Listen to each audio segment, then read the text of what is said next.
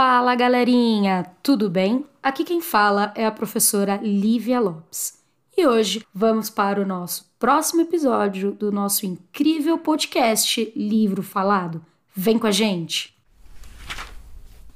Hoje, nossa maravilhosa aluna Isabelle Bernardo realizou a leitura do livro Um Apólogo, de Machado de Assis. Essa leitura foi sugestão da professora Elizabeth e aplicada na aula de orientação de estudo para o oitavo ano.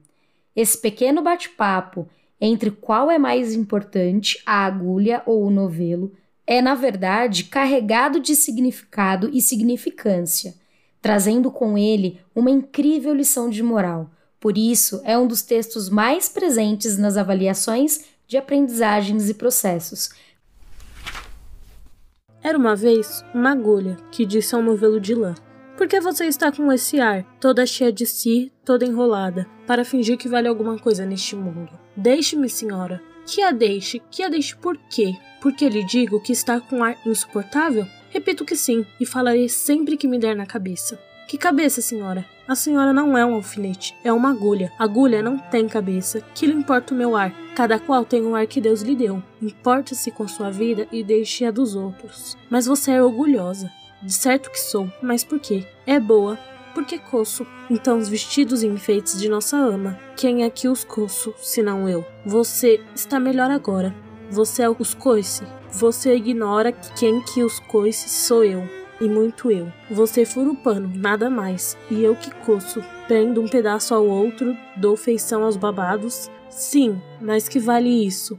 Eu é que furo o pano, vou diante puxando por você que vem atrás, obedecendo ao que eu faço e mando. Também os batedores vão diante do imperador. Você é imperador? Não digo isso, mas a verdade é que você faz um papel subalterno, indo diante, vai só mostrando o caminho, vai fazendo um trabalho obscuro e infirmo. Eu que o prendo, ligo, ajunto. Estavam nisso, quando a costureira chegou em casa da baronesa. Não sei se disso que isto se passava em casa de uma baronesa, que a modista pede si para não andar para trás dela. Chegou a costureira, pegou o pano, pegou a agulha, pegou a linha, enfiou a agulha na linha e entrou a coser.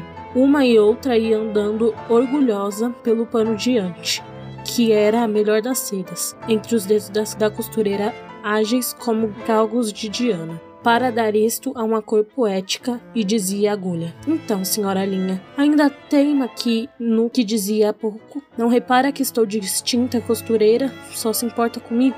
E eu é que vou aqui entre os dedos dela, unindo eles furando abaixo e acima. A linha não respondia nada, ia só andando. O buraco aberto pela agulha era logo preenchido com ela, silenciosa e ativa, como quem sabe o que faz, e não está para ouvir palavras loucas. A agulha, vendo que não lhe dava resposta, calou-se e também foi andando.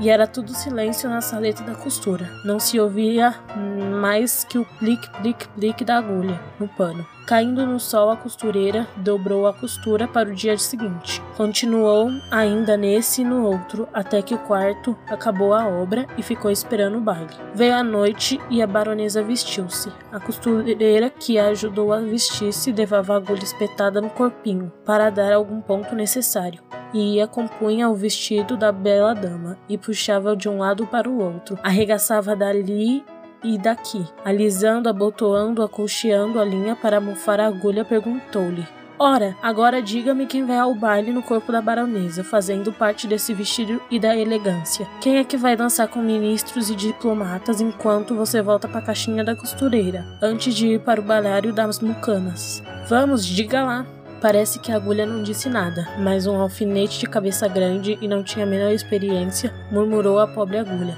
Andra, aprende, tola. Cansas-te em abrir caminho para ela, e ela é que vai gozar da tua vida. Enquanto aí ficas na caixinha da costura, faze como eu, que não abro caminho para ninguém. Onde me espetam, ficam. Contei essa história a um professor com melancolia, que me disse a banda na cabeça. Também eu tenho servido a agulha a muita linha ordinária.